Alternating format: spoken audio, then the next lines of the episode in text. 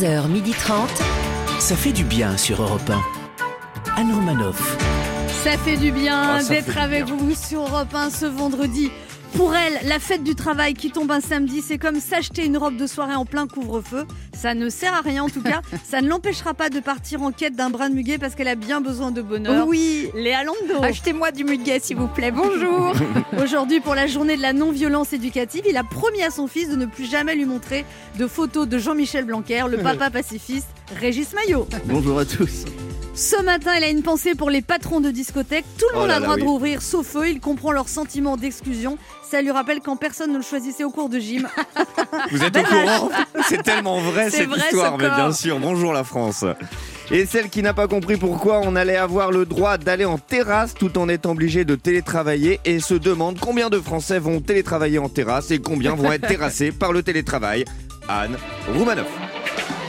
Au programme de ce dernier jour d'avril où il fait beaucoup trop froid, je vous parlerai des mesures annoncées hier par Emmanuel Macron. Régis Maillot nous parlera de son coup de cœur de la semaine. Puis notre premier invité sera le chef pâtissier du Fouquet's, celui qui selon l'Express fait partie des 100 Français qui nous inspirent. Le pâtissier Nicolas Mmh. Pacillo sera avec nous sur Europe 1 pour nous présenter le tome 2 de son livre Ma pâtisserie qui déchire. Ensuite, nous accueillerons une philosophe à la fois belle, brillante et sympathique. Adèle Van Ress sera avec nous ce midi à l'occasion de la sortie de son livre Vivre et revivre encore, qui rassemble ses chroniques écrites pour le journal Le 1, où elle s'interroge sur le rôle de la philosophie dans notre société actuelle. Léa Lando en profitera pour lui donner sa définition du bonheur. Et J'ai hâte. Et en ce moment, sa définition, c'est le bonheur, il est où? Il est où le bonheur? Il est où? Nous jouerons bien sûr au jeu Devinez qui je suis pour vous faire gagner un week-end pour deux personnes au sud de la Corse Oh dans le sublime hôtel 4 étoiles, le Pinarello. Ça fait du bien d'être avec vous jusqu'à 12h30. Oh et oui. si vous avez raté l'émission parce que vous étiez trop occupé à compter le nombre de vaccins qui partent à la poubelle, vous pouvez toujours nous réécouter en podcast sur europe1.fr. 11h30. Anne Romanoff, ça fait du bien sur Europe Alors je vous récapitule, si vous n'avez pas compris. S'il vous plaît. Le 3 mai, on est en mai, mais on ne fait pas tout ce qui nous plaît. Non, non, non, non. Le 3 mai, il n'y a rien qui change, sauf pour les collégiens et les lycéens qui retournent à l'école, mais en demi-jauge, un jour sur deux, sauf pour les sixièmes et les cinquièmes. et on n'a plus besoin de se signer à nous-mêmes des attestations en journée, et on peut changer de région, mais pas après 19h. Ah. On a tout compris. C'est clair, hein Ouais, hyper et clair. Le schéma. 19 mai, youpi, on Ah. peut être en terrasse, mais à 6 maximum, mais avec un couvre-feu à 21h. Aucun Donc ça ça. va donner ça, ça va. On va dîner ce soir en terrasse? Ouais, je réserve une table pour 18h. C'est ça. Et après, on ira boire un dernier verre chez moi à 20h. Waouh, la soirée de folie. Mais à 20h45, bye. Mais attention, on n'aura pas le droit de se rassembler dehors à plus de 10. De toute façon, moi, après un an et demi de pandémie, je me demande si j'ai encore 10 amis.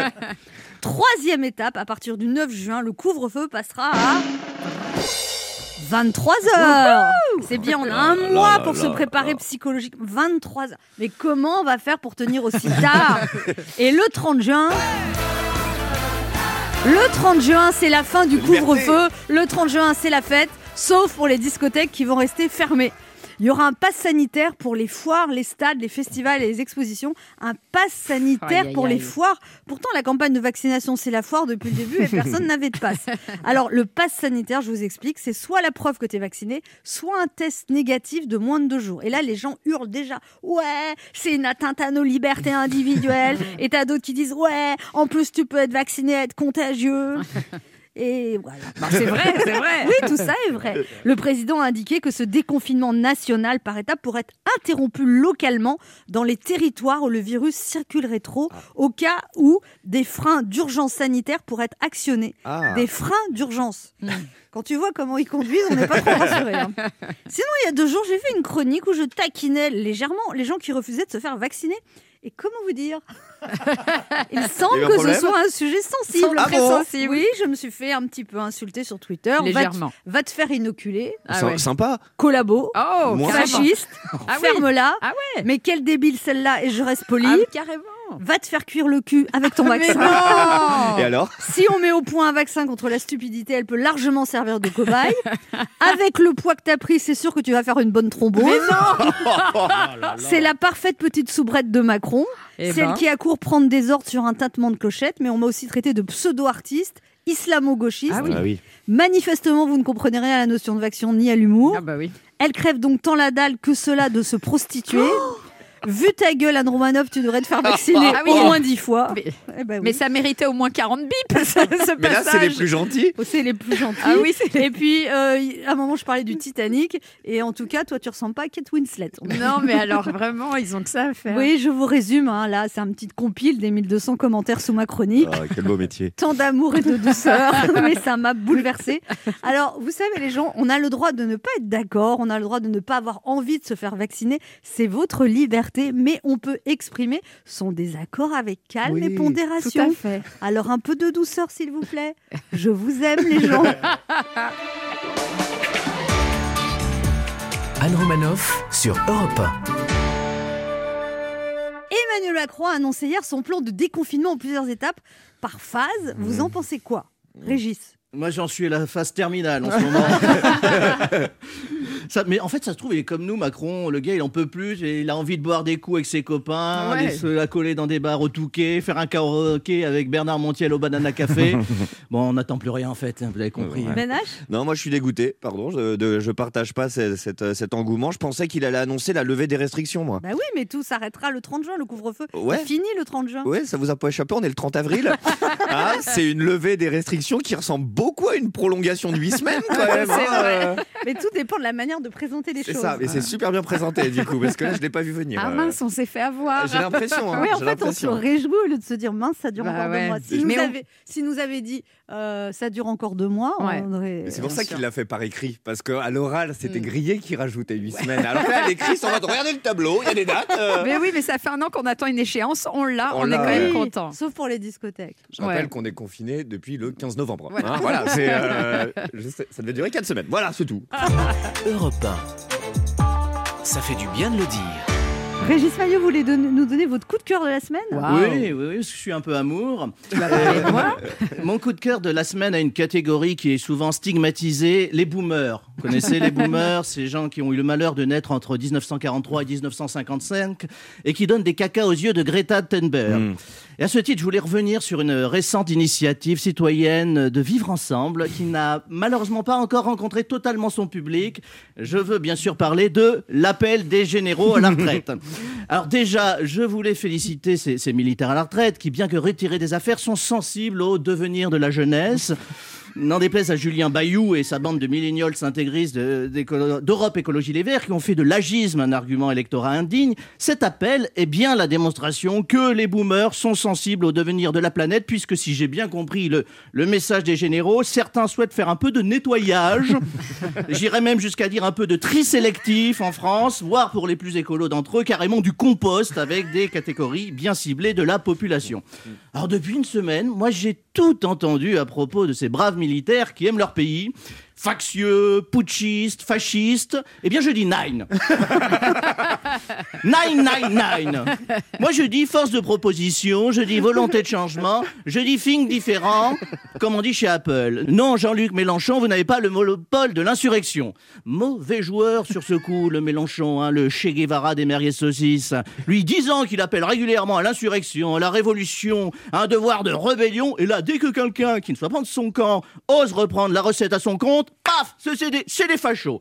Alors, au lieu de s'indigner et de le traîner en justice, ces, ces militaires, laissons une chance au produit. Je veux dire, Une France reprise en main par des bidas, pourquoi pas Warum nicht Essayons. Ah, terminer la République en marche, bienvenue dans la France qui marche au pas. Au pas de loi, mais au pas quand même. Tous les matins à 5 heures, le pays sera réveillé au doux son du clairon. Le retour de la France qui se lève tôt. 6 heures, ouverture générale et obligatoire de l'ensemble des entreprises du pays. Chaque travailleur se rendra à la machine à café en rampant sur le dos avec son pactage de 15 kilos. Garde à vous et joie au cœur, la bise sera remplacée par le salut militaire, la Fashion Week par le 14 juillet, la fête de la musique par le 14 juillet, l'élection du Miss France par... Non, faut pas déconner quand même. Terminer les interminables après-midi de shopping, tous au surplus militaire. Je veux dire, on gagnera du temps le matin pour habiller les enfants. Oh, la vieille musique. Chérie, euh, T'aurais pas vu mon gilet tactique d'assaut? Lequel euh, Le kaki ou le kaki? Enfin, celui que tu m'as offert pour mon anniversaire avec les poches à grenades sur le côté. C'est merveilleux.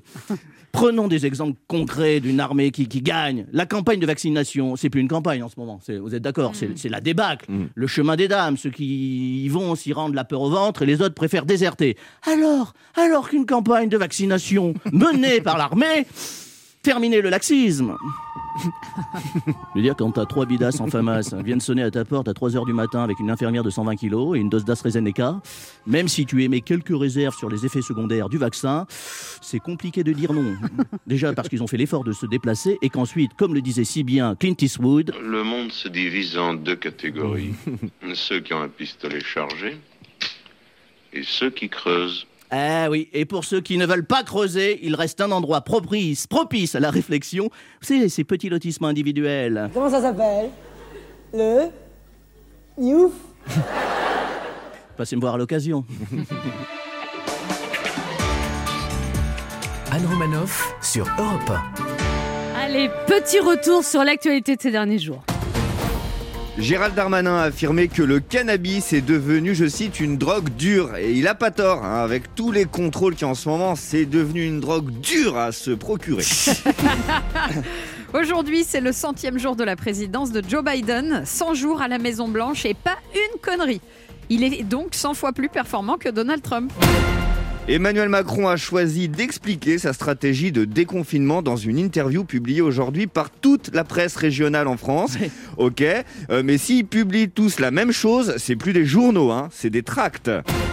Dimanche est la journée du jardinage nu. Hmm, L'occasion Eh, de eh. rappeler à ma voisine de palier qu'il serait temps de rempoter le ficus. Le président l'a confirmé, il y aura de premiers allègements dès le 3 mai avec notamment la suppression de la limite des 10 km pour se déplacer. Yeah Eh, comme tout est fermé, on va pouvoir aller se faire chier aussi loin qu'on veut. Ces mesures, on les attendait depuis longtemps. Finalement, elles ne sont pas exactement comme on les voulait, mais on va les aimer quand même. Voilà, finalement, avoir ces mesures, c'est comme avoir un enfant. On se retrouve dans un instant sur Europe 1 avec Régis Maillot, Oui. Léa Lando, On Ben et deux auditeurs qui tenteront de gagner un séjour pour deux personnes dans un hôtel 4 étoiles en Corse, dans la baie de Wow. Pinarello. Oh, en jouant à notre jeu Devinez qui je suis. Anne Romanoff sur Europe Ça fait du bien d'être avec vous sur Europe 1 ce vendredi. Nous, on garde le moral. Mais hein. bien sûr Même si on est un peu déçus, parce que Bah. moi, j'aimerais savoir quand les restos rouvrent, d'accord? Non, ça, ça sera, c'est la phase 28. hein. Si J'ai bien lu. hein. et, les, et les salles de spectacle aussi? Ah Ça, on est sur passe, la- euh, oh, ça, c'est- 43. C'est en phase 17 ça, hein Thomas Pesquet a déjà pris beaucoup de photos depuis la navette. Il les poste sur Instagram. Vous suivez Thomas Pesquet sur Instagram? Est-ce que vous êtes jaloux? Et si, si jamais vous étiez dans une navette, vous photographieriez quoi? c'est vrai que C'est du êtes- conditionnel. elle vient de l'espace cette expression. Vous êtes dans une drôle de phase. Ah ouais. Alors, si j'ai bien compris, la conquête spatiale, maintenant, c'est un concours de followers. C'est ça. Il faut, faut, faut suivre Thomas Pesquet. Le monde va mal. Le monde va mal. Moi, si on m'avait dit il y a 10 ans que le principal loisir des Français serait d'envoyer euh, un, un- comment dire, un, un cœur numérique à, Yann- à un Yann Arthus Bertrand sans moustache en train de photographier la Terre avec son iPhone, j'aurais jamais arrêté la drogue quand même. Euh, non, non, moi je, pardon, hein, je suis pas le compte de Thomas Pesquet. Moi sur Instagram, pour tout vous dire, je suis les comptes de Émilie Ratajkowski. Ah. De Tokyo, de la série Casa des Papel et de Clara Morgan. Alors, Ah est-ce que vous croyez vraiment que je suis le genre de mec qui regarde des photos de planètes Ah, non, pas trop. Mais de lune, oui. Léa Lando? Alors moi, si j'étais dans une navette spatiale, je pense que je, pen- je prendrais en photo tous les gens de la Terre qui agitent leurs mains vers le ciel. Vous pensez qu'il y a beaucoup de gens qui vous feraient coucou, Léa? Non, mais je sais qu'il y a beaucoup qui seraient contents de me dire au revoir. Salut C'est le moment de notre jeu qui s'appelle comment, Ben? Devinez qui je suis. Europe 1, Anne Romanoff. Devinez qui je suis. Le principe est simple, deux auditeurs en compétition, chacun choisit un chroniqueur qui aura 40 secondes pour faire deviner un maximum de bonnes réponses parmi une liste qu'il découvrira quand je lancerai le chrono. Aujourd'hui, vous devez deviner des personnalités qui ont marqué la semaine. Europe 1 vous offre un week-end pour deux personnes au sud de la Corse, dans le sublime Ah ouais. hôtel 4 étoiles, le Pinarello. Face à la baie de Pinarello, une des plus belles baies de Corse. Vous y passerez trois jours incroyables, Mm. les pieds dans l'eau, car l'hôtel est posé directement sur la plage de Pinarello. Oh C'est un hôtel intime avec des terrasses privatives sur la mer pour toutes les chambres. On a tellement envie de ça. Un spa, une piscine sur le toit avec une vue magnifique sur la baie turquoise face à l'hôtel. Allez voir sur le site lepinarello.com. J'adore le nom. Et ils pourront y aller dès la phase 14, et ça, c'est quand même, euh, c'est quand même Bah oui. Bon, on joue d'abord avec Marilyn. Bonjour Marilyn. Euh, bonjour Anne, comment allez-vous? Ça va bien Marilyn, vous avez 51 ans, vous habitez à. Ormesson-sur-Marne et vous occupez de déco d'intérieur. Vous faites ça depuis trois ans et vous adorez cuisiner. vous êtes pâtisserie. Bah, alors vous allez être ravi de notre prochain invité, Nicolas Pacello. Vous êtes pâtisserie, Mais non, j'adore. elle, Euh, elle- ouais, oui, non mais je suis très pâtisserie, c'est vrai, c'est vrai, elle a raison. Je suis très bec sucré et j'adore cuisiner, mais je suis plus, euh, je suis plus dans la pâtisserie. Ah, en fait. et vous courez, vous, Marilyn? Euh, j'ai couru, mais j'ai arrêté. Je suis très Churchill maintenant. J'ai tout arrêté. No sport. Churchill. Très Churchill. No Ah, c'est sport. bien de dire ça. Ah, J'adore, Churchill. j'adore Marilyn. Moi, je vais le dire la prochaine fois quand tu fais du sport. Oh, Non, je suis très Churchill. No, no sport. Bon, Marilyn, vous jouez avec qui? Euh, bah, je vais jouer avec Léa. Avec Ah, Léa, liste 1 ou liste 2 Bah, la une. La Allez. une, des personnalités qui ont marqué la semaine. Oh là, Attention, il y a de tout. Il y a de tout. Je veux dire, il y a Ouais. des artistes, des, des- des politiques, il y a de tout. ok. Attention, top chrono. Euh, c'est un chanteur euh, qui est, qui est tatoué, qui est euh, Justin Timberlake français. Très beau gosse. Euh, Pokora. Oui. Euh, ça, alors, elle joue dans. euh, c'est une rousse comédienne qui joue dans HPI en ce moment sur TF1. Ah, je sais pas. je sais pas. la, la pub Nespresso, le- l'acteur américain. Ouais, Comment euh, Clooney. Oui, tout à fait. Euh, lui, il joue dans les petits mouchoirs. euh, c'est euh, c'est celui qui cherche des bêtes dans son toit. Euh, je sais C'est pas. un acteur euh, qui joue aussi dans Médecins de campagne. Je sais pas. je Ok, sais pas. euh, bah, elle, euh, elle, elle gère euh, l'Angleterre. hein. Elle vient de perdre son époux il y a très peu de Thatcher, Thatcher. Non. Thatcher. La reine d'Angleterre. Oui. Oui. Elle Euh, s'appelle comment la reine d'Angleterre? Margaret. Non, Bah non. la reine d'Angleterre. On est resté bloqué à Thatcher. Ouais. Ah ouais. Aïe, aïe, aïe. Ouais, non, Deux non, bonnes réponses. Ah ouais, c'est pas terrible, Ah, terrible. Vous n'avez pas trouvé Audrey Fleurot, vous n'avez pas trouvé Elisabeth II et François Cluzet. Non. Alors, on va voir comment se débrouille Kevin. Bonjour Kevin. Bonjour Anne, bonjour toute l'équipe. Alors, Kevin. Kevin, vous avez 28 ans, vous habitez à Mignac, près de Saint-Malo, Ah, j'adore. et vous êtes assistant export laiterie, c'est-à-dire vous occupez de la logistique des camions qui partent livrer Voilà. de la poudre de lait et à destination des chocolatiers. Voilà, c'est ça. Et alors, vous avez une passion, vous êtes fan de foot et vous supportez le PSG, mais vous êtes en deuil là. Non, non, non. Bon, match compliqué, mais euh, il faut attendre le retour de, de la semaine prochaine. Ça va être dur en Angleterre hein, quand même. hein. Euh, Mais pas une soirée facile, ouais. Ouais. bah 2-1, il faut qu'il fasse combien pour... euh, Bah, de 1. Faudrait qu'il gagne euh, 1-0. 1-0. Non, 1-0, ça passera pas, non. Non, 1-0, ça passe pas il faut 3-2. combien Ah, il y a les- il y a les buts à l'extérieur. Ah ouais, non, faut, faut, non. Il faut qu'il fasse 3-2 Voilà. à minima. C'est marrant, 3-2, j'ai ouais. décroché de cette conversation. C'est ça. faut qu'il fasse combien alors, Kevin Une 3-2. victoire 2-0 ou 3-0, comme ça. on Ah ouais, mais là, dis donc. Et alors, vous avez un petit Oui, bébé, une petite fille de 15 mois. Oui, euh, Amy. qui- Amy. Ça va, ça se passe bien? Elle dort maintenant, 15 mois. Très, très bien.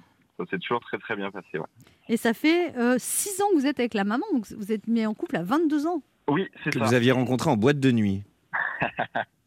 Oui, c'est bien ça. Quand il y avait des Comme boîtes quoi. de nuit. Mais ouais. Oh, une autre époque, hein. Quand ça existait encore, ouais. Bon, Kevin, Ah. vous jouez avec qui? Eh ben, je vais choisir Ben H, comme euh, j'ai l'impression qu'on suit les mêmes comptes Instagram. Ça va nous rapprocher. Les Ah, un coquins. passionné. Alors, liste 2, et si vous dépassez deux bonnes réponses, vous faire. amenez votre femme et votre fille en week-end encore à Pinarello. Je, je pense que c'est vraiment jouable. Attention, Eh ben, ce serait parfait, ce serait avec grand plaisir. Bah, attention, on se concentre, 40 secondes, ça va très vite, top chrono.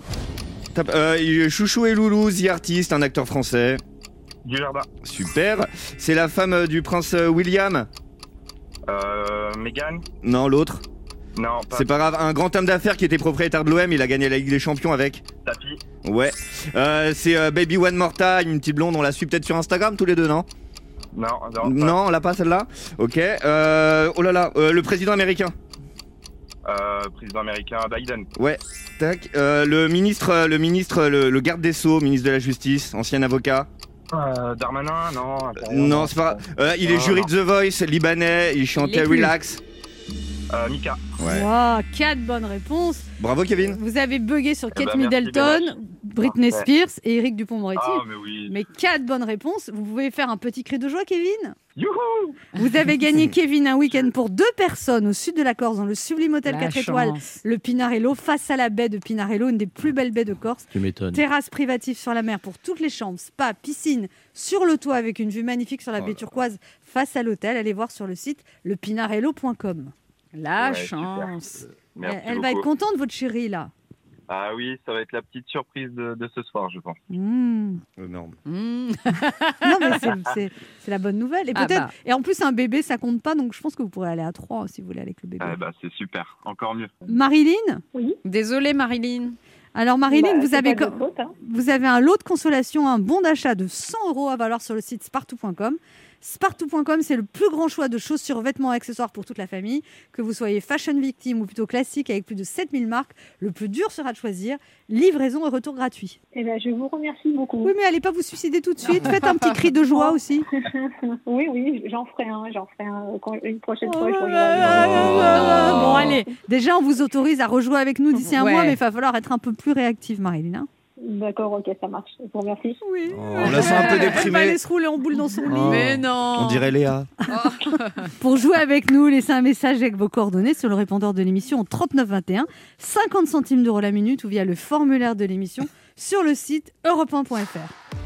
On se retrouve dans quelques instants sur Europe 1 avec Léa Lando, Oui, oui. Ben H, À tout. Régis Maillot et là. notre premier invité, le chef pâtissier Nicolas Pacello pour son livre Ma pâtisserie qui déchire tome 2, paru aux éditions Robert Laffont. Anne Romanoff sur Europe Ça fait du bien d'être avec vous sur Ça Europe fait 1 du ce bien. vendredi, toujours avec Ben H, Mais il est là. Léa Lando, Toujours là. hein. Régis Maillot. Bah oui, oui. Et notre premier invité qui a été miam. classé par l'Express parmi les 100 Français qui nous inspirent. C'est pas, Rien que ça. c'est pas votre cas. Et c'est vrai que ce chef pâtissier qui officie au Fouquet nous inspire de l'envie, du plaisir, du bonheur. Lui-même ne manque pas d'inspiration, la preuve. Il publie aux éditions Robert Laffont Ma pâtisserie qui déchire, tome 2. Il nous livre 60 recettes inédites, révèle les adresses de ses producteurs et invite aussi de prestigieux chefs et influenceurs à dévoiler, à partager leurs recettes avec un casting 3 étoiles. Jérôme Banquetel, Philippe Conticini, Pierre Gagnère, Pierre Armé ou encore Cyril Lignac, de nouvelles recettes gourmandes et faciles, sans lactose, sans gluten ou sans œufs. Il a voulu pâtisser pour tout le monde et surtout avec tout le monde et ça, ça fait du bien. Voici Nicolas Pacello. Bonjour Nicolas Pacello. Bonjour Anne. Vous êtes en tenue de pâtissier là? Oui, toujours, je quitte jamais ma veste. euh, Mais non. non, Elle est bien propre, hein. C'est nickel. Hein. début de ma journée en fait. Ah, c'est le début de votre journée, mais vous arrivez au travail déjà tout habillé? Non, non, non. oui, mais euh, je- comme tout le monde. hein. Ouais. Peut-être vous, ce n'est pas parce que vous, vous arrivez dans la tenue euh, d'Ève. Non, mais je veux dire, les chirurgiens, ils n'arrivent pas tout habillés. euh, non, c'est c'est ça. non, j'arrive pas tout habillé, mais euh, je suis passé ce matin au laboratoire et, euh, et voilà, enfin, on a fini mais les là, flancs. c'est c'est fermé, le Fouquet. Ah oui, vous avez Ah, aussi une pâtisserie qui s'appelle voilà, les 5 c'est ça. Sens. C'est ça. Alors j'ai officié au Fouquet's, comme vous avez dit, et j'ai aussi ouvert ma pâtisserie qui s'appelle les 5 Sens. Et euh, c'est du coup, euh, j'ai une boutique dans le 15e arrondissement et un laboratoire à Pantin avec aussi une boutique. Et tous les matins, j'y suis. euh, À quelle heure? Ça dépend, ça va de 5h à 7h. Mais vous goûtez des choses tous les matins? Ah, Tous les matins. Ah ouais? Comment vous faites pour être hyper. Vous êtes très svelte? Je cours beaucoup, ouais. Ah, vous Je cours courez? beaucoup, ouais, Bah ouais. de Pantin au Mais non, 15e, il ça court, fait. C'est ça. Non, vous ouais, courez non, vraiment. je- non, on est obligé de faire un peu de sport, mais c'est Ah bah vrai oui. que je suis un grand gourmand et du coup, euh, bah, on on les recettes du livre, les recettes de- du Fouquet's, les recettes de 5 Sens, c'est vrai que ça fait beaucoup de choses. euh. Ah, ça Là, on sort un flan ce week-end. Un Ah flan oui, comment il a fallu en goûter. Un flan à quoi Regoûter vanille et citron d'Iran. Ouais, Ouh là là. citron faut, d'Iran. faut combien de versions pour avoir le flan définitif On a dû en faire une bonne dizaine. Ah, d'accord. Du coup, il faut en goûter tout le Ah temps oui. et tout le temps, c'est pas toujours facile. Quoi. En revanche, on peut changer le titre de votre livre pour qu'il soit plus réaliste. C'est la pâtisserie qui déchire les jeans. Parce que je peux vous dire que quand, on les goûte toutes, c'est ça, exactement.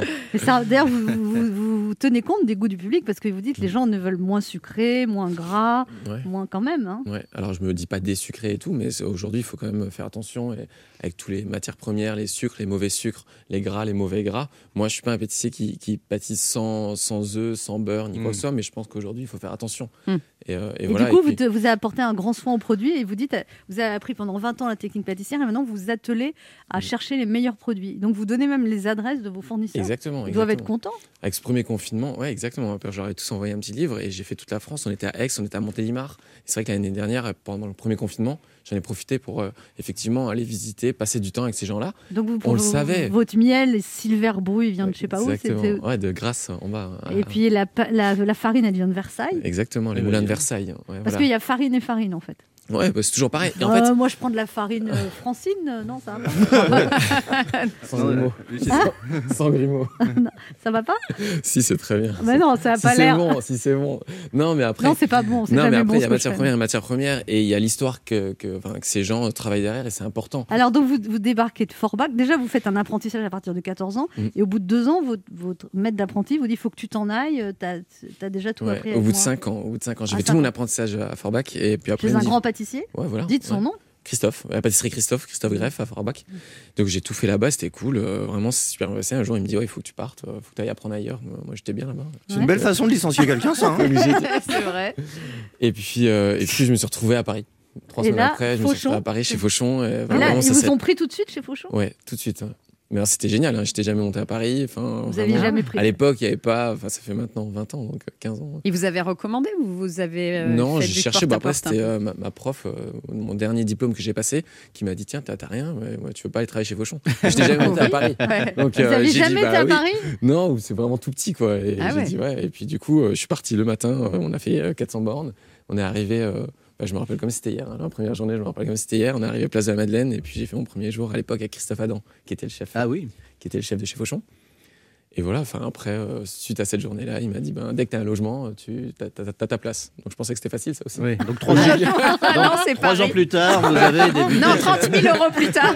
Alors, vous- votre premier logement, il était où alors? Alors du coup, j'ai commencé à chercher, je cherchais à 3-4 métros. Ah Bah bah, oui. ouais. Ah bah oui. Autant vous dire, De station. impossible. Ouais, bah Ah bah ouais, ouais, attends, à Madeleine. Madeleine, Des quartiers- des quartiers de pauvres. de Paris. Puis j'agrandissais, j'agrandissais, j'agrandissais. Je me suis retrouvé à Vaucresson. euh, Ah ouais, Ah bon, ouais, carrément. Oh, c'est pas mal, 78. Ouais. Fallait retourner chez vous, c'était presque Exactement, l'équivalent. Donc là, ouais, et vous dites drôle. à Fauchon, vous avez travaillé, vous dites euh, même le week-end, vous alliez vendre des Ah gâteaux. ouais, je faisais que ça. Mais Moi, je faisais que ça. Je suis rentré là-dedans. Enfin, c'était vraiment euh, incroyable. Cette vie a été incroyable. Cette vie d'équipe, on était euh, 40, 50, parce qu'une brigade, tout était, bah, c'était le luxe. Et le week-end, j'allais en boutique et je- enfin, pour commencer à voir ce que les clients voulaient. Enfin, Pendant c'était vraiment 4 le ans, j'ai fait 6h, 22h tous les jours. Pendant les jours de repos, j'allais en boutique et je servais les gens. Vous êtes un peu allumé quand même. Ouais. Non Bah non, c'est un bosseur passionné. mais vous vous rendez compte 6h, 22h, Ouais. c'est. Ouais, ouais, je faisais ça tout le temps, tout le temps, tout le temps. Je crois que mes, mes quatre premières années à Paris, bah, de toute façon, euh, j'avais une chambre de 14 mètres carrés à Vaucresson. Ah ouais, à Vaucresson, je veux dire, si je faisais le trajet, c'était pas pour rien. Il fallait amortir le trajet. Voilà, Ah bah, non, ouais, je rentrais hyper tard, mais, mais bon, ce qui a fait que euh, voilà, ils m'ont tout de suite emmené à Singapour, à, à Casablanca. J'ai ouvert Fauchon Casablanca au bout de deux ans. Enfin, pour moi, c'était incroyable. Enfin, J'étais arrivé Ah à. Paris et puis avec Christophe, hein, je suivais Christophe et j'ai j'ai vécu, vécu plein de choses. Puis après, j'ai fait cinq ans et demi. Je suis parti au Crayon, Oui. place de la Concorde. Alors là, pareil, en euh, arrivant de Forbach, comment. Quelle les- belle adresse. 98, Coupe du Monde et tout. Bah, Ah ouais. c'était ouf. Enfin, Et vous avez depuis- rencontré votre femme au crayon? Exactement. Elle faisait quoi? Était en communication. De toute façon, en travaillant de 6h à 22h, il reste plus beaucoup de temps pour la rencontrer. hein, donc, euh, fallait qu'il se passe un truc entre le dessert et le. Ouais. il fallait pas aller trop loin. Ouais, c'est ça. Ou dans une gare du côté de Vaucresson. Mais elle est petite, la gare. On se retrouve dans un instant pour la suite de cette émission avec notre invité, le chef pâtissier Nicolas Pacello, qui nous parle de son livre Ma pâtisserie qui déchire. Et là, on va vous donner quelques recettes pour vous faire saliver à l'antenne. Ne bougez pas, on revient. Anne Romanoff sur Europe Ça fait du bien Oh d'être avec là. vous sur Europe 1 ce vendredi, toujours avec Léa Lando, Oui, Ben H, on est là. Régis Maillot Oui. et le chef pâtissier Nicolas Pacello qui vient de parler de son livre Ma pâtisserie qui déchire. Donc là, alors évidemment, il y a plein de recettes. Plein, plein, plein de recettes. hein. Alors un truc simple pour euh, Le fondant au chocolat pour Anne. Fondant au chocolat. Après, il y a plein de choses simples dedans. hein. Vraiment, euh, il y a le, le gens. cake Mi-cuit- vanille. Mi-cuit au chocolat. Voilà. Exactement. 125 grammes de chocolat noir, 100 grammes de beurre, 100 grammes, Ouais. 3 C'est rien. œufs, 60 grammes de sucre glace, 15 grammes de sucre semoule, 40 grammes de maïzena, 20 grammes. Déjà, ça fait tellement d'ingrédients. Enfin, Oh, quand deux chefs se rencontrent, c'est impressionnant quand même. Ouais. Ah oui, ils s'échangent des secrets. Ouais, c'est dingue. Ils, Ils se- ils comprennent sans se parler. préchauffe ton four à 200 degrés. Ça, ça va. On Ça, peut ça le faire. c'est bon. Fais fondre le. Eh, vous tutoyez. Fais fondre le beurre avec le chocolat. Ça, ça, ça, ça va. Mélange les œufs avec le sucre et le sel. Bon, ça c'est bien parce qu'on ne doit pas séparer le blanc le jaune. Non, ça c'est bien. On le mélange. euh, vous dites euh, comment? On le mélange avec un fouet ou un truc Ouais. Ouais, on mélange tout à la main au fouet. hein. Enfin, le Ouais. fouet, le, le fouet de cuisine, hein, pas l'autre, Anne. hein. Mélange ensuite les deux appareils, puis incorpore la poudre d'amande et la maïzena tamisée. Laisse reposer 30 minutes au réfrigérateur. Beurre le moule, puis dépose une bande de papier sulfurisé à l'intérieur du cercle. Cuit 10 à 12 minutes à 200 degrés. Oh, ça a l'air bon. Cuit et mi-cuit sur de petits carrés de papier sulfurisé pour pouvoir manipuler facilement les gâteaux à la sortie du four. Voilà. Ça va être Pas dur de finir l'émission avec ça. hein. Ouais. Et tout ça en combien de temps ce- ce C'est petit- 20 minutes. Là, ils disent, Ouais. euh, il dit facile, préparation 15 à 20 minutes, Ah, tu 30 vois. minutes au frais, et cuisson 10-12 minutes. Ouais, ça, franchement, c'est simple. C'est easy. Ouais, c'est facile. Non, c'est facile. Il y a beaucoup de recettes comme ça. Il y a, il y a le Kagani. Après, je monte aussi un peu. Aujourd'hui, il faut savoir qu'on est comme suivi par des, des gens qui, Qui maîtrisent de plus en plus. petits et vraiment euh, des hauts de gamme. Cette année, tout le monde a pris en level euh, en Exactement. pâtisserie. euh, Exactement. Donc, euh, j'avais déjà vrai. sorti le premier livre pour lequel j'étais venu d'ailleurs. Ouais. Et, euh, et celui-là, c'était vraiment les recettes de base, plein de recettes de base de biscuits cuillères où j'expliquais bien. Et là, on est monté d'un cran. Ça s'appelait les recettes qui déchirent un peu. Voilà. Et là, c'est qui déchire Tout beaucoup. court. Et là, il y a la clémentine givrée par Pierre Gagnère. Voilà. Alors là, vous dites c'est difficile, mais ça, ça me fait envie, ça. Expliquez-nous, Anne. Dit-elle. Trempe ta gélatine dans l'eau froide pendant 20 minutes. Bon, je vous en prie. Ça, c'est vraiment les desserts. Ça, c'est. ça, desserts 3 Ah, étoiles. vous, ça, c'est euh, gélatine chez vous, d'accord. ça, Non, ce qui est cool, c'est que dans ce livre, j'ai aussi bah, invité euh, plein de gens euh, que j'ai rencontrés dans ma carrière et dont euh, Pierre Gagnard, avec qui je travaille aujourd'hui au Fouquet's. Enfin, Cyril Lignac, avec qui j'ai bossé après le crayon pendant un an. Vous dites qu'il vous a beaucoup inspiré, Cyril Lignac aussi. Ouais, beaucoup, ouais. En Beaucoup. Et je suis encore très en contact avec. bah, tous, tous, tous les gens qui sont là sont venus à la manufacture à Pantin et ont fait la photo avec moi. Toutes les photos, c'est pas un portrait, une recette. C'est vraiment, je leur ai demandé de venir et d'échanger un moment. Et toutes les photos sont avec le dessert et avec moi. Et je leur ai demandé. Ouais, mais par exemple, là, biscuit spéculoos. Ouais. 110 grammes de muscovado. On sait pas ce que c'est. Hein. Bah, tu tapes sur Google. C'est C'est quoi le muscovado Il faut regarder, il faut prendre ton C'est smartphone. c'est Euh, comme Non, de c'est la, c'est un sucre, c'est noix. un sucre, c'est un sucre Ah, non raffiné. Ouais, ah c'est ouais. un sucre non raffiné. Au début, Nicolas Pacello, vous étiez, euh, vous étiez pâtissier. Maintenant, vous êtes pâtissier entrepreneur. Vous Oui. avez rejoint le club euh, très C'est ça. fermé. Des... Et alors, c'est c'est difficile comme vie C'est encore plus de travail ou euh, C'est différent, c'est différent. Mais euh, aujourd'hui, j'aime bien créer, j'aime bien créer des gâteaux, j'aime bien créer euh, des livres, par exemple. Et euh, on a ouvert 500, ça- donc j'ai mon associé qui s'appelle William Assouline. Et, euh, et on est tous les deux, on a monté ça. Et aujourd'hui, euh, c'est difficile. Enfin, faut être, euh, faut être tout le temps là. C'est pour ça que quand je vous dis, ce matin, j'étais, j'étais à la manufacture de Pantin. Parce que si vous les surveillez pas, ils font n'importe quoi. non, mais c'est tellement de détails. Enfin, après, c'est toujours pareil. la, la- gastronomie, c'est toujours une horloge. On montre une fois et puis après, ça baisse, ça baisse, ça baisse, ça baisse. Et nous, on est là pour remonter le niveau à chaque fois, Ah ouais. Pour que ce soit. euh, C'est comme moi, je leur montre une fois. Ça va, ça va. Un peu votre point commun, ouais. Exactement, c'est pareil. Donc voilà. Et au fouet, pareil, hein, d'ailleurs. hein. Et pour pas baisser, faut innover ou faut garder le- une constance dans la qualité de ce que vous faites déjà-. Les deux, je pense. Ouais, après, c'est facile d'innover, mais il faut que ça tienne aussi derrière. Enfin, il Ouais. faut que demain, vous allez en boutique acheter le gâteau. Il faut pas qu'il soit, Faut arriver à le Voilà. refaire, que faut ce qu'il soit, soit joli, hasard. bon. Et que ce soit le chou, la tarte ou n'importe quoi. Et ça, euh, quand on en sort euh, 100 par jour euh, de chaque, euh, le week-end, euh, beaucoup plus. Mm, mm. Et que, C'est euh, surtout le week-end que les gens mangent les gâteaux? Ouais, samedi, dimanche, ça marche bien. Vendredi, samedi, dimanche, ça marche bien. Mais la semaine aussi, euh, on est très content et, euh, et voilà. Mais à Et vous 500, les livrez maintenant euh, les... non, on fait du click and collect pour l'instant. Livrer, c'est compliqué parce que Un euh, cake, on peut le livrer. Ouais, ouais, c'est possible. Ouais, un cake, c'est possible. Mais il faut déjà avoir de la logistique derrière. On est ouvert depuis six mois. Ah ouais. On va déjà les faire correctement en boutique avant de les. Et là, vous avez dû avoir peur d'ouvrir en plein Covid quand même, Ouais. non Bah après, mais c'était le, le projet était lancé avant. Oui, mais vous- quand, le euh, Covid est arrivé, vous avez dû. euh, ouais. parce que c'est beaucoup d'investissement. C'est beaucoup Vous dites que vous avez passé deux ans à aller voir les banques, à faire des, business plans, à Exactement, demander à de tout choper au dernier moment. Enfin, vra- vraiment, le, le projet était très grand entre la boutique et le laboratoire en même temps, qui maintenant héberge une autre boutique. Donc, on a tout ça que depuis six mois. Donc, euh, lui, il vient du milieu bancaire. Donc, à tout cette associé? voilà, exactement, William. Donc, qui, qui est vraiment qui a cette expertise là-dedans. Moi, j'ai mon expertise sur la pâtisserie. On est vraiment complémentaires sur les deux. C'est ce qui fait qu'aujourd'hui, ça tourne bien. Lui, c'est le businessman et vous, Exactement. vous êtes mais, l'artiste. mais il a aussi les- c'est lui qui est venu me chercher sur le projet. Donc il avait déjà le nom 500, il avait déjà ses idées de vouloir en boutique apporter quelque chose en plus. Et donc on, on montre ces matières premières en boutique. Si vous allez à la boutique dans le 15e, il y a cette côté, ce côté pâtisserie, mais il y a aussi ce mur expérientiel qu'on a appelé, où on a des, des univers différents et où on expose des cabosses, le sucre muscovado par exemple, le citron, le citron d'Iran. On peut acheter les matières premières aussi. On, on, on peut pas encore acheter, mais pour l'instant, c'est les 500 parce qu'on peut les sentir, les voir, les goûter Les si on veut. Exactement. Les mais avec toucher. le Covid, Même avec le Covid, dans le sens où beaucoup ne le font pas. oui, on va se caresser contre Voilà. le citron. Ou. Exactement. Ouais, bah, vivement que ça rouvre. Qu'est-ce que. Ah, Mais l'idée, ouais, c'est d'en Oh, apporter un peu plus, en fait. Ouh là là Exactement. ouais. Mais après, voilà, c'est passer un message à travers la un gâteau. sensualité en fait. de la pâtisserie. En fait. Exactement. Et d'en apporter un peu plus parce qu'aujourd'hui, un citron yuzu, euh, pas tout le monde en a vu un. Ah et bah pourtant, oui. il y en a sur toutes les étiquettes aujourd'hui. Bah oui. Mais et d'en mettre dans cette, euh, Ah, bien. sous cette cloche et juste de le faire sentir toucher et de, enfin, le, le mettre en confit pour pouvoir le goûter. Que ce soit un peu plus que nous, nous on fait les gâteaux transformés, donc euh, Régis Maillot, une question pour vous, Nicolas Pacello. Oui, une question d'alcoolique. Euh, Qu'est-ce qui compte le plus dans le baba au rhum Le baba ou le rhum? Le rhum. Merci. non, euh, qu'est-ce qu'ils ont Non, bah, pff, il y a un tout, hein, il y a Ouais. un tout, mais, euh, mais c'est vrai que choisir son rhum et, et- et proposer, on fait souvent ça au Fouquet's par exemple, on, a, on, on met le rhum sur la table, on a avec trois bouteilles, Mm. et pour les amateurs de rhum, c'est vrai que ça change beaucoup. euh. Et là, le Fouquet s'est fermé. Comment vous le Ouais, c'est fermé. Ouais. Bah mal parce que ça commence à être long et, euh, et on, alors on y va. J'étais la semaine dernière pour faire les cartes. On se reprépare à chaque fois qu'ils nous disent on va réouvrir, on va pas réouvrir. On est obligé Dans de se six préparer. semaines. Voilà, peut-être. Et puis trois jours avant, non, on ne retrouve pas. Donc euh, on est obligé. Donc on se retrouve, euh, on garde contact. Mais là, ça commence à faire long. Enfin, Ouais, long, J'en ouais. parlais avec un ami gilet jaune qui me disait quand est-ce que ça va réouvrir Merci Nicolas Pacello d'être passé nous voir. On rappelle ce livre euh, très sympathique avec des recettes formidables. Ma pâtisserie qui déchire, qui vient de sortir aux éditions Robert Laffont. Merci beaucoup et votre pâtisserie, les 500 à Paris.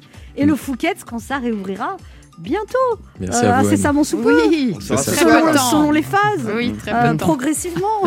Exactement. Merci beaucoup. Merci à vous. Merci. On Merci se retrouve dans la- quelques instants pour la suite de cette émission et c'est la philosophe Adèle Van Refs qui sera notre invitée.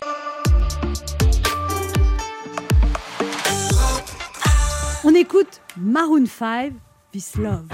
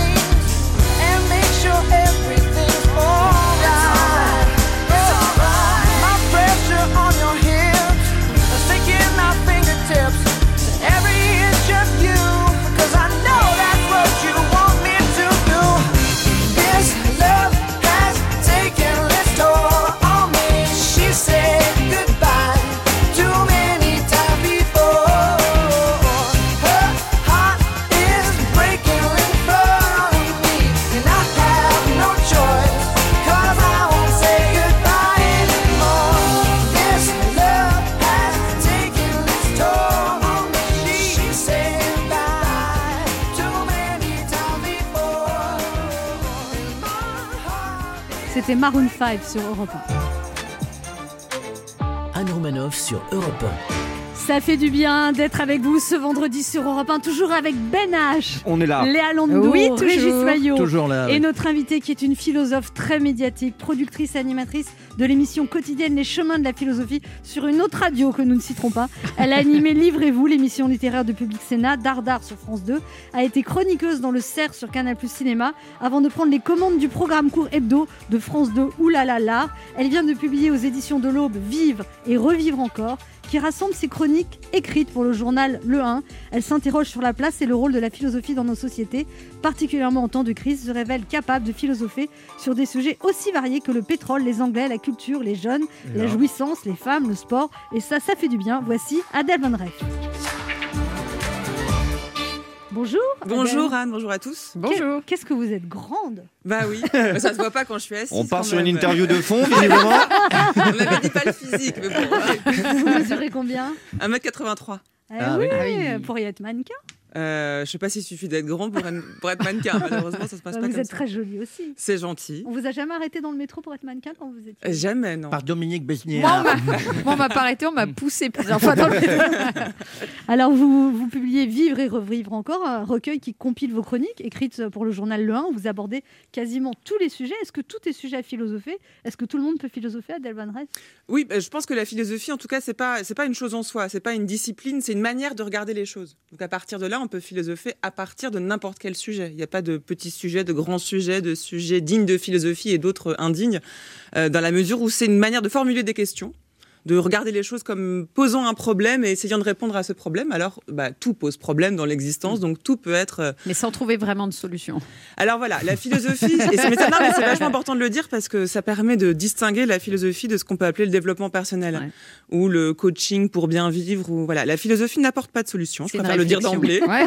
En revanche, elle aide à formuler les questions. Ah oui. Et quand on formule les questions, les problèmes, déjà, comme disait mon père quand j'étais petite, c'est la moitié de la solution du problème que de bien poser le problème. Alors, vous, Adèle Van Ref, euh, au départ, vous étiez parti pour être architecte Alors j'ai ouais, fait des études d'architecture. J'ai fait pendant six mois. et après, vous avez tout arrêté parce Ouais. que c'était trop scientifique, ça vous plaisait pas. Ça, c'est vrai. Mais je voulais pas être vraiment architecte. En fait, je voulais faire du cinéma. Comme et quoi je voulais à la fois, je voulais jouer. J'aimais vraiment, j'avais très envie de jouer. Je pense que j'avais envie de réaliser. C'était très abstrait, mais je voulais, j'étais très attirée par ce, cet univers-là. Ouais.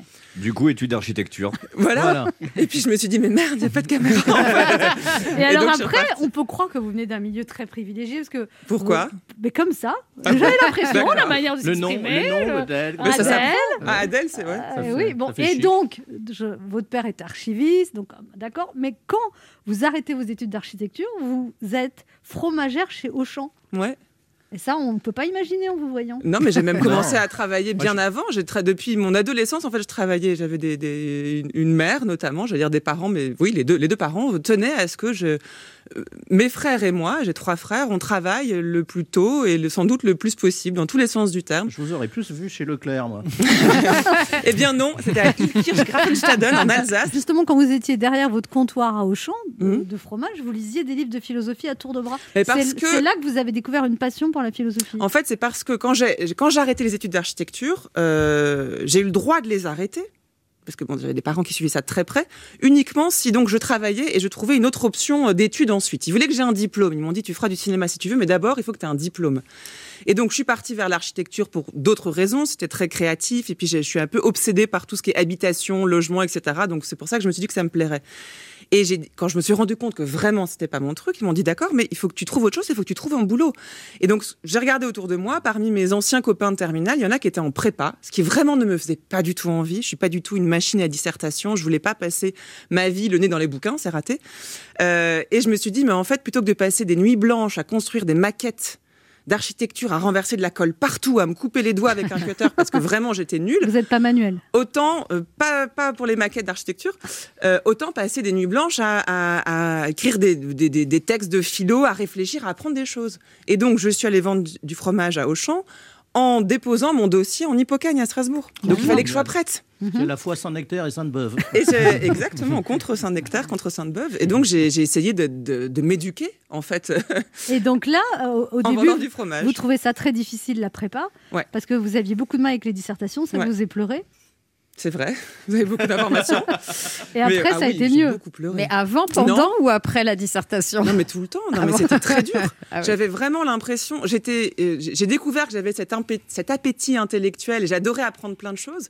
Mais en revanche, je souffrais et je suais et je pleurais de, euh, par la discipline que ça imposait. Ah oui. Je, je n'arrivais pas à faire rentrer dans l'exercice d'une dissertation tout- toute l'ardeur et la Tout votre curiosité que j'avais. bouillonnement que vous aviez. C'est, je rentrais pas dans le moule en fait. Et, et alors la question c'est pourquoi est-ce que je me suis euh, acharnée? Parce Ouais. que j'ai fait deux ans, j'ai fait trois ans de prépa quand même. Et vous êtes rentré à Normal Et Sup. je suis rentrée à Normal Sup. Ce qui est quand même le top du top. Ce qui est fou. Mais vraiment, c'est que Mais je- alors, alors c'était Normal Sup, prévu. vous êtes au bord de finir Normal Sup, et puis euh, on vous propose un stage à la radio et vous arrêtez tout. Alors non, je fais mon premier stage euh, à la radio euh, dès que j'int- j'intègre Normal Sup. Je fais un stage à, à la matinale euh, euh, de France Culture, j'ai le droit de le dire peut-être, en tout cas moi je le voilà.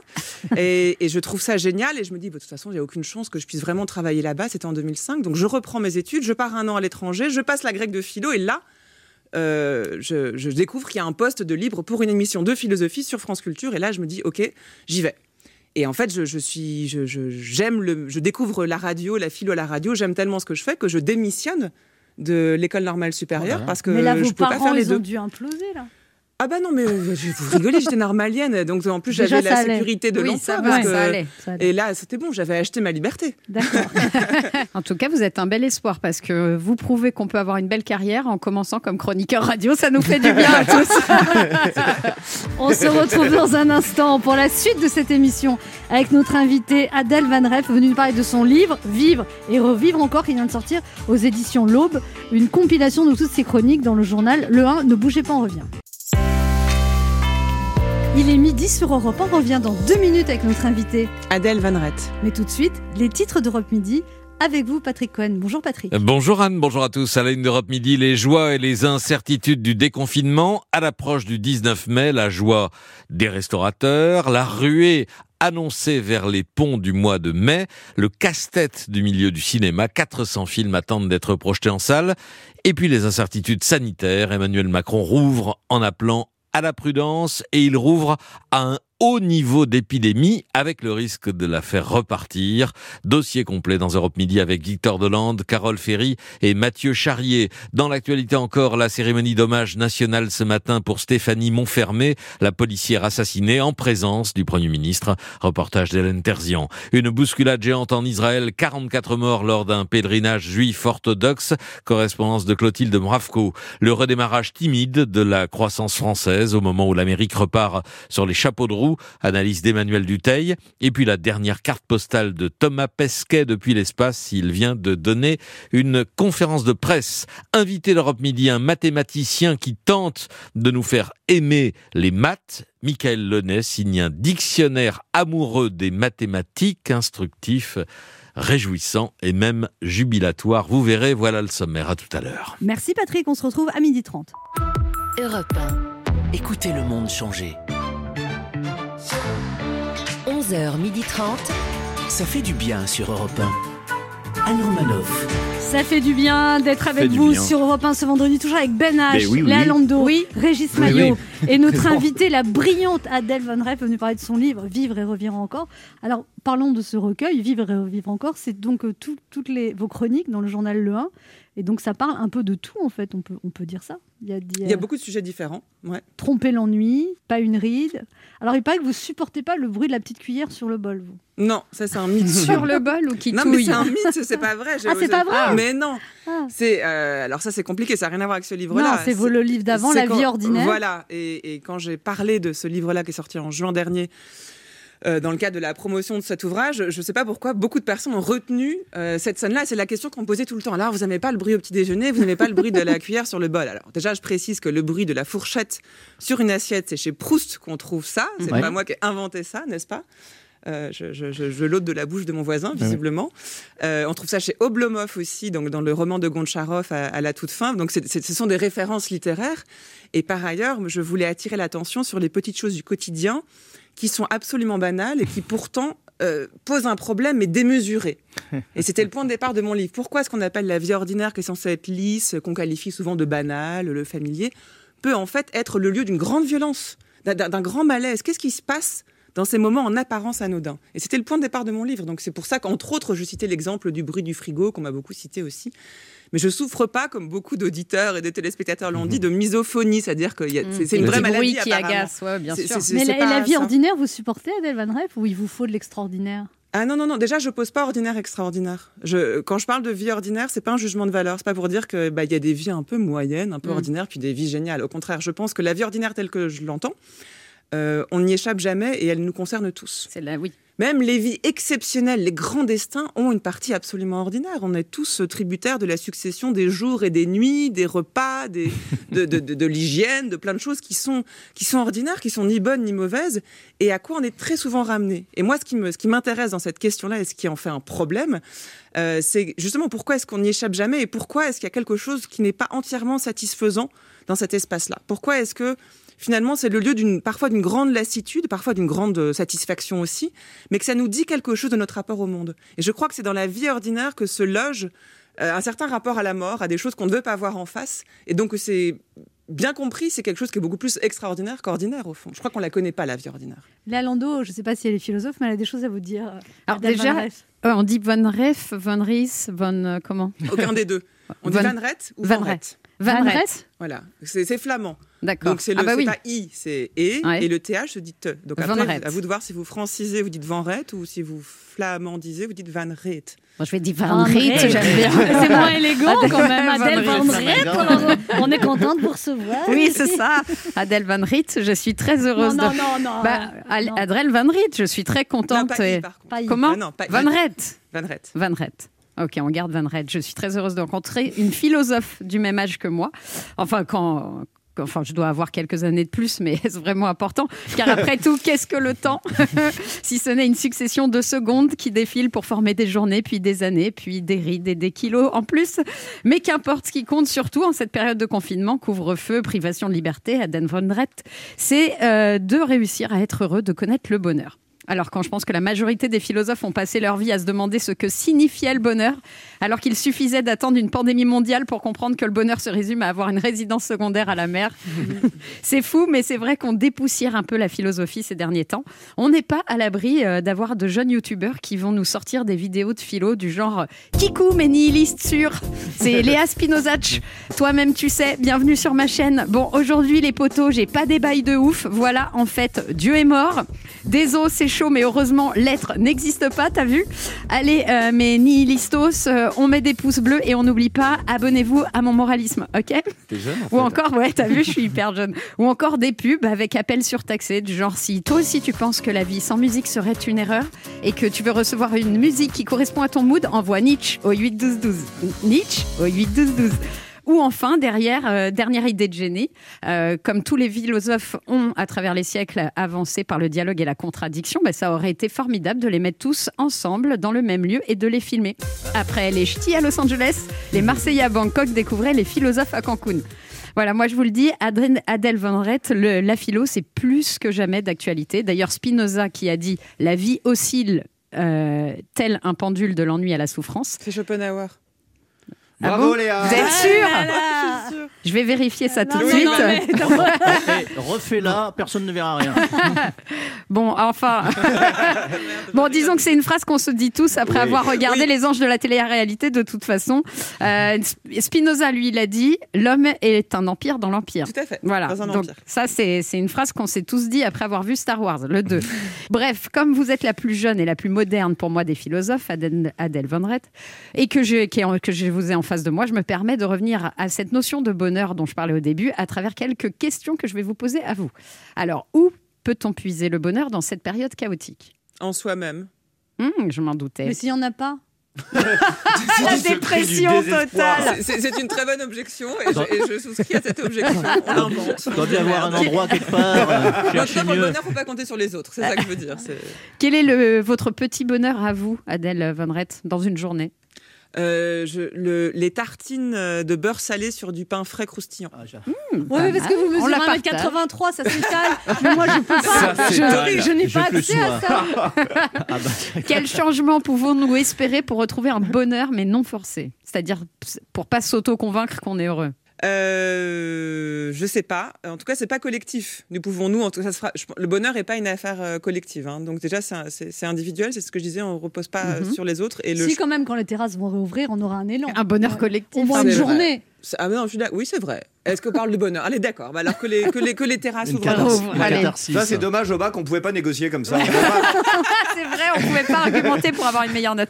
Et enfin, euh, est-ce que vous diriez que c'est un vrai bonheur d'être avec nous ce midi sur Europe 1 Plus qu'un bonheur, c'est une joie. Oh, et c'est quoi la différence entre la joie et le bonheur? Paraît-il, et alors ça, mais moi je suis pas tout à fait d'accord avec ça d'ailleurs. Donc là, c'est un peu de la rhétorique que je fais, mais la, la- la joie serait la forme suprême du bonheur. Il y a quelque chose de- d'atemporel. Une fois qu'on est joyeux, on l'est une fois pour toutes. et c'est ce que Spinoza, ce philosophe de la joie, dit. Beaucoup de philosophes disent ça. Moi, ça m'emmerde un peu d'ailleurs, cette joie qui est à tout prix solennelle et tout. Et je préfère le bonheur. Le bonheur, il dure pas. Il y a des moments où on n'est pas heureux, des moments où on est heureux, mais je trouve qu'on est plus proche de la vie. La vie, c'est aussi bah, l'ennui, l'agacement, l'irritation, et j'ai pas envie d'un ciel sans nuages toute ma vie. J'aime bien aussi les... ce qui fait que parfois on est plus fragile, on est plus Ah triste. oui, on mais est de la pluie tout le temps. euh, Pas tout le temps, mais Non, justement, non, mais- une alternance. La norme, bon, ouais, la Ouais, Normandie. et les agriculteurs. Voilà, Ah, mais c'est avec ça. beaucoup de passages dans le sud quand même. Bon, bah, merci pour ce petit moment de bonheur, Adèle Merci Bonnerette. à vous, merci beaucoup.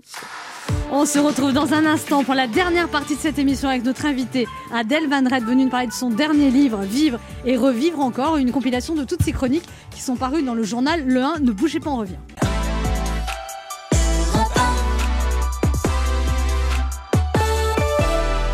On écoute maintenant Team Up, juste pour te plaire. Sous les lueurs poignardes du crépuscule sur le parking, on m'a forcé à boire. Et j'ai le pull taché de jean, de grandes lampées, de myrtille vodka, avalé à la fiole. C'était juste avant que la nuit ne pâlisse et s'étiole. On pousse encore un peu le volume. Se bousculent dans le noir. Les ambiances de pogo, de brume, de baisers et de verre au comptoir. J'ai tout tenté pour que tu me vois. J'ai même dansé juste pour toi. J'ai balayé ce qu'on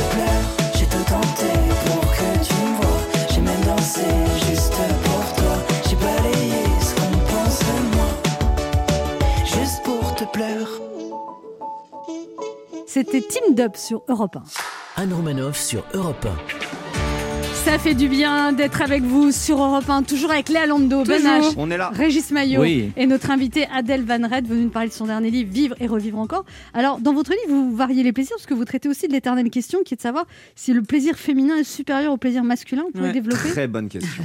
Ouais, quelle est votre Mais dans quel moment? À quel moment? je pense que oui. Vous pouvez répéter plus Ah oui doucement la Que question l'orgasme féminin est Ouais. supérieur à l'orgasme Ouais. masculin. Tous les hommes pensent ça. hein, Ouais. c'est- c'est Mais qu'est-ce que. Mais parce que nous, on, on est de très fait, bonnes je- comédiennes. Je connais surtout que les femmes qui font l'amour avec moi. Oui, bien en fait. sûr, C'est, euh, ça. Alors bien moi, sûr. moi, ça ne m'intéresse absolument pas. Franchement, Et, ta comprends. femme s'en plaint. Je comprends parce qu'au fond, quand on parle de ça, on parle même pas d'orgasme, on parle pas de sexe, on parle de, de- de- de- d'orgueil sans doute d'ailleurs. Mm, Parce que l'homme qui dit que la femme jouit plus que lui, c'est aussi se jeter des fleurs. Bien sûr. Oui, oui, bah oui, Voilà. c'est sûr. Et vous en pensez quoi? Euh, alors, ce que j'en pense, c'est pas, je- j'en sais rien. Moi, ce que j'écris ce texte-là pour essayer de montrer déjà que c'est une question qu'on se pose depuis la nuit des temps, parce que Ovide, dans ses Métamorphoses, pose cette question-là. C'est quand même génial de voir que le dieu Jupiter avec sa femme Junon. Alors, c'était pas Ovid, c'était Platon. Platon n'en parle pas. Euh, Donc Jupiter, vous voulez dire Emmanuel Macron Ouais. Qu'est-ce que c'est que cette affaire? Alors, je ne sais pas ce qu'il en est euh, au sein du couple présidentiel. En tout cas, c'est c'est génial de voir qu'un dieu et une déesse se posent ces questions-là. Et vraiment, c'est important. Et Ovid se sent obligé presque de retranscrire ça. Il y a même le devin Tirésias qui vient trancher le débat et qui dit Mais non, en fait, Tirésias a été femme pendant sept ans. C'est le premier transgenre de, de l'histoire de la littérature. Et donc, c'est le seul à pouvoir témoigner. Ah oui. Parce que donc Jupiter est persuadé que Junon jouit plus que lui. Et elle lui dit Mais qu'est-ce que t'en sais? Comment peux-tu le savoir? Parce que par définition, tu n'es pas une femme. et là, ils se disent Bah voilà, on en connaît un qui était homme et femme, c'est Tirésias. Allons le voir. Mais ça dépend du partenaire aussi, non? Alors, ça dépend du partenaire. Moi, surtout, bon, alors je, vais- je, Ah, Ovid n'en a pas parlé. Oui, allez au bout de cette histoire. Là- Tirésias dit Mais euh, Junon a raison. Les femmes jouissent plus que les hommes. Junon, hors d'elle, Plus ou plus fort euh, une jouissance plus ample. Je ne sais pas quel est le, le- Plus, euh, quel est le, le terme plus brillante exact. peut-être. Elle le punit, elle le rend aveugle. Ma question, c'est pourquoi est-ce qu'elle le punit? Et il y a deux hypothèses. Soit c'est parce qu'elle voulait que ce soit un secret, la surpuissance de la jouissance féminine, soit parce qu'au fond, à l'inverse, elle, elle joue très mal. C'est pas une bonne jouisseuse, voire elle ne jouit pas. Et donc elle en veut à Tirésias de, de perpétuer un cliché sur la soi-disant puissance de la jouissance féminine. Donc on ne sait pas finalement. Mais non, mais en fait, surtout, ce que, ce que je veux dire, c'est qu'il y, a un- il y a un mythe de la jouissance féminine qui a souvent été construit par des hommes, d'ailleurs, et que je crois qu'il y a autant de mystères entre la jouissance masculine euh, et la, autant de différences entre la jouissance masculine et la jouissance féminine qu'entre euh, deux jouissances masculines et deux jouissances féminines. Qui vous dit que les femmes jouissent tous de la même façon Toutes de la même Bah, façon, c'est très euh, étrange. C'est bien connu que 90% des femmes simulent et les 10% restants dorment donc. Et ben voilà, ou comme le. le- Toi, ta le- vie sexuelle, c'est bien en tout cas. hein. Ça, ça a l'air d'être le feu. pas Oui, les- 95 fois sur sur 100, la femme s'emmerde en baisant, c'est Oui, ce qu'il ça. Mais au fond, dans ce cas derrière, c'est il y a- c'est quelque chose qui m'est- qui m'est cher, une chose que je n'aime pas, c'est quand on essentialise la femme. On dit la femme, elle est comme ça. Donc les femmes jouissent plus. Non, ça veut rien dire. Il y a des femmes qui jouissent bien, des femmes qui jouissent pas bien. Comme vous le dites, il y a peut-être mieux le soir que le matin. Des jours oui, des jours sans. Enfin, voilà. Oui, C'est- des ce- jours Ce sans, qui oui. m'énerve, c'est- c'est c'est un prétexte en fait pour essayer de dire voilà ce qu'est la femme. Et la femme est toujours du côté du mystère. Mm. C'est étrange, hein Parce que ana- anatomiquement, on voit moins la jouissance féminine que la jouissance C'est masculine vrai paraît-il. Ouais, enfin, ça dépend comment on regarde. Euh, et ben alors, du coup, on en déduit que bah, la jouissance féminine est un mystère et qu'elle est forcément supérieure. Ça en dit long sur la manière dont les hommes qui pensent ça se perçoivent eux-mêmes, quand même. Enfin, c'est. Alors nous, euh, on a des petits soucis dans notre vie Ouais. et on a, on a donc. On voudrait savoir si, Si la, peu. si- on voudrait savoir si la philosophie peut nous aider. Oh là Ben H, est-ce que vous voulez parler de vos soucis? Euh, oui, alors il y en a pas qu'un en plus. Euh, alors je suis comédien. Euh, niveau boulot, je vous cache pas que c'est pas terrible là depuis un an. Euh, beaucoup me disent de prendre la période avec philosophie. Euh, c'est ce que je fais. Euh, dans mon entourage, autre sujet, mes amis sont tous presque installés en couple, sous le même toit. Ils font des enfants, ils ont des vies équilibrées, m'enchaînement, tout ça, pas moi. Euh, et j'essaye aussi de prendre ça avec euh, avec philosophie. En ce moment, j'ai une copine qui m'a pas encore quitté, à la différence de la plupart des des, précédentes. Tout ça, j'essaie de, de le prendre par le passé aussi avec philosophie. Ma question est la suivante. Avec tout ça, ça fait de moi un philosophe ou un gros loser qui prend du recul? Certainement pas un gros loser. Euh, quant à savoir ce qu'est un philosophe, les philosophes eux-mêmes sont pas d'accord. Mais prendre les choses avec philosophie, euh, c'est pas la même chose que de, de C'est un terme un peu générique. faire de la philosophie son métier. Non, mais surtout ce que ça veut dire, là, c'est là encore une fois, on- identifie la philosophie avec une espèce de, de coach de vie, de mode de vie. Pour moi, C'est- une prise de recul sur tous les sujets. C'est vraiment Ouais, mais de alors c'est marrant parce qu'on dit les philosophes ils prennent du recul, parfois ils prennent de la hauteur, parfois ils approfondissent, ça fait beaucoup de mouvements. Euh, je, je suis pas sûre que c'est ça que ça veut dire. Mais enfin, je veux dire, quand on dit euh, faut prendre les choses avec philosophie, on dit qu'il faut prendre, ça veut dire qu'il faut prendre de la hauteur. Euh, la pratique de la philosophie, c'est pas forcément de la hauteur. Moi, je trouve que c'est souvent au contraire mettre le nez dedans. Mm. C'est comme ça que je le vis. C'est plutôt, t'as pas envie de voir, bah tiens, si regarde vraiment ce que c'est, cette fameuse lucidité de- dont vous parliez, Anne, en début d'émission. C'est plutôt ça. C'est garder les yeux grands ouverts, essayer de pas être dans le déni et de voir euh, ce qui reste quand on enlève toutes les couches de déni, de divertissement et à quoi ressemble la vie telle qu'elle est. Et ça, ça fait mal. Et ça, on n'a pas envie, en fait, la plupart du temps. Un petit, oui, j'ai besoin d'un petit conseil. C'est vrai qu'en philo, vous le dites, on est passé des maîtres penseurs aux maîtres penseurs avec un A. Euh, la philo soigne les petits mots du quotidien. Alors, je vous expose mon, mon petit souci. Hier, mon fils, euh, alors qu'il a refusé euh, mon injonction à aller se coucher, 6 ans, hein, il a, il me dit Pourquoi tu sais mieux que moi si je dois me coucher J'ai réfléchi avec mon cerveau. C'est ma vie, j'ai le droit de faire ce que je veux. Philosophiquement, il est de quel côté, lui? Bah, il réfléchit avec son cerveau, déjà, c'est un bon point de départ. Ouais. Alors comment, comment on explique à un, enfant l'autorité alors que quand il vous oppose des arguments finalement de liberté? Bah, vous pouvez lui proposer de lire Carl Schmitt, mais je pense que ce Ah, sera pas ans, ouais. immédiatement, euh, immédiatement efficace de toute façon sur cette question. Il est sur Choupi à la ferme là, il va le finir avant. je hein. pense que et en plus le problème de l'autorité c'est très intéressant c'est que vraiment pour se faire respecter c'est le moment où il faut apprendre à ne pas remettre en question cette autorité ou la respecter tout en la remettant en question et la philosophie fait un peu l'inverse Hmm. donc si vous Bah, enseignez la philosophie à votre fils il va encore plus remettre en question ça, votre autorité Mais moi, je déteste qu'on remette en question mon autorité. Ouais, bah je comprends, personne n'aime, surtout euh, avec euh, quand les enfants le font. Mais, ça, va- mais après, on peut séparer les choses. Euh, on en revient à la question que- que- qu'on se pose depuis le début. C'est au fond, euh, on n'est pas philosophe tout le temps dans la vie. Enfin, ça, on va pas accueillir à chaque fois. Ah oui, mais c'est une bonne question. Remettons en question euh, euh, l'ordre que je viens de te donner, mon enfant, et qui te demande de finir tes coquillettes. Mais comme tu es philosophe, eh bien discutons-en. Non, Euh, il y a une autorité. il y a- pour euh, justement sur la question de l'éducation, il y a certaines choses qu'il faut présenter comme étant comme ça, Non et sans les remettre en question. Voilà, c'est ça. Donc la philosophie est un, est un enseignement d'adulte. Ah non, je pense que au contraire, moi je suis en faveur de l'enseignement de la philosophie le plus tôt possible dès la maternelle, Mhm. parce que les enfants ont une faculté de se poser des questions Bah oui, métaphysique notamment. qu'on a, qu'on a, qu'on perd ensuite. Et, euh, et je pense que si on le prend au sérieux le plus tôt possible et qu'on saisit cette occasion-là pour éveiller à certains, à certaines, comment dire, Concept. à certains concepts ça, et montrer qu'il y a des questions qui, qui en amènent d'autres et qui, et qui ouvrent le champ comme ça de la Eh réflexion, ben, c'est un, un ça trésor. fait un- une, une bonne, une bonne idée de bouquin que vous pourriez faire hein, quand même. Et alors, il paraît que quand vous étiez petite, vous étiez fan d'une station de radio qui s'appelait Super Ouais, Loustic. vous connaissez? Non, pas du tout. Et quand la station a disparu, vous l'avez vécu comme une catastrophe. Hmm Vous avez envoyé des pétitions de soutien dans lesquelles vous inventiez des centaines de signatures. À quel âge?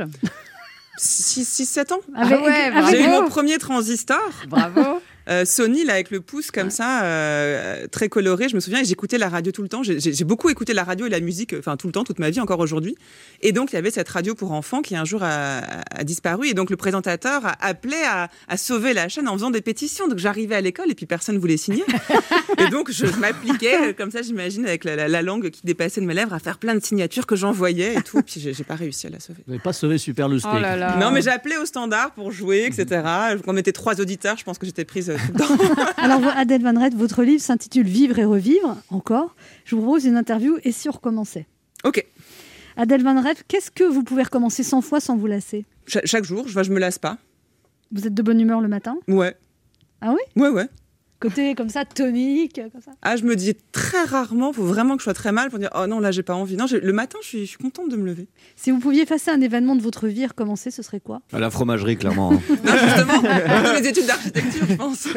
Si vous pouviez effacer un événement de l'histoire de l'humanité recommencer, ce serait quoi? Ah bah, le- tous les génocides. Qu'est-ce que vous ne supportez pas de devoir recommencer, Adèle Van Rett? Répondre à des questions qui me déplaisent. Oli, vous préférez un homme qui recommence ou qui n'arrête pas de commencer C'est pareil, non? Qui recommence ou question. qui n'arrête pas de commencer. Bah, La- Non, un, coup sans fin ou plusieurs petits coups. la- la- Non, mais, non, mais qui, qui, re- qui recommence. Qui, re- qui recommence, c'est-à-dire qu'à chaque fois, on va jusqu'au bout. Donc, Ouais. qui recommence, ouais. Qu'est-ce que vous avez tendance à recommencer dix fois avant d'être satisfaite? Bah, Voir la même réponse chose. précédente. Mais non, je parlais d'écriture. Oh là là. Vous êtes mal placé hein, dans l'esprit. Le quart d'heure bienfaiteur. Il y a une tradition dans cette émission, Adèle Van Rett, Hum. c'est qu'il faut faire un cadeau aux auditeurs. Vous leur offrez quoi? Un fromage. Ma veste Votre veste, elle est jolie, votre veste. Non, je la garde, j'aurais froid sinon. Euh, bah écoutez, puisqu'on est venu parler de. Voilà, enfin, je suis venu parler de ce livre-là, je, je- je- j'offre avec grand plaisir On va même en offrir deux, Vivre et Revivre Eh ben, super. encore, d'Adèle Van Rett, deux livres dédicacés. Et on ajoute toute la compile des meilleurs morceaux de Radio Loustic, qui était quand même. Super loustique. Super. Vous Oh, savez, le, slo- décidément. le slogan de Super Loustique, c'était Super Loustique, c'est mon droit. Oh. Et donc il le Ah répétait tout le temps. ouais. Ouais. Et donc moi, du haut de mes 6 ans, c'est ma première revendication avec le pouce comme ça. J'aimerais bien qu'on retrouve des archives de Super Loustique. Bref. On lance un appel. En tout cas, si vous voulez gagner un livre d'Adèle Van Rett, Vivre et Revivre encore, vous appelez le 3921, c'est 50 centimes d'euros la minute et c'est le premier ou la première qui remportera ce cadeau. Merci Adèle Van Rett Merci beaucoup. nous voir. Merci Anne. C'était un à plaisir tous. de vous recevoir. Nous, on se Plaisir retrouve partagé. lundi à 11h sur Europe 1. Tout de suite, c'est Patrick Cohen pour Europe Midi. Merci à toute l'équipe qui travaille sur cette émission, les réalisateurs François Desmoulins et Kevin Claire Dutronc à la programmation, Alexandre Omar, Marie Jacquet, Pauline Chatanier et Esther Trousset.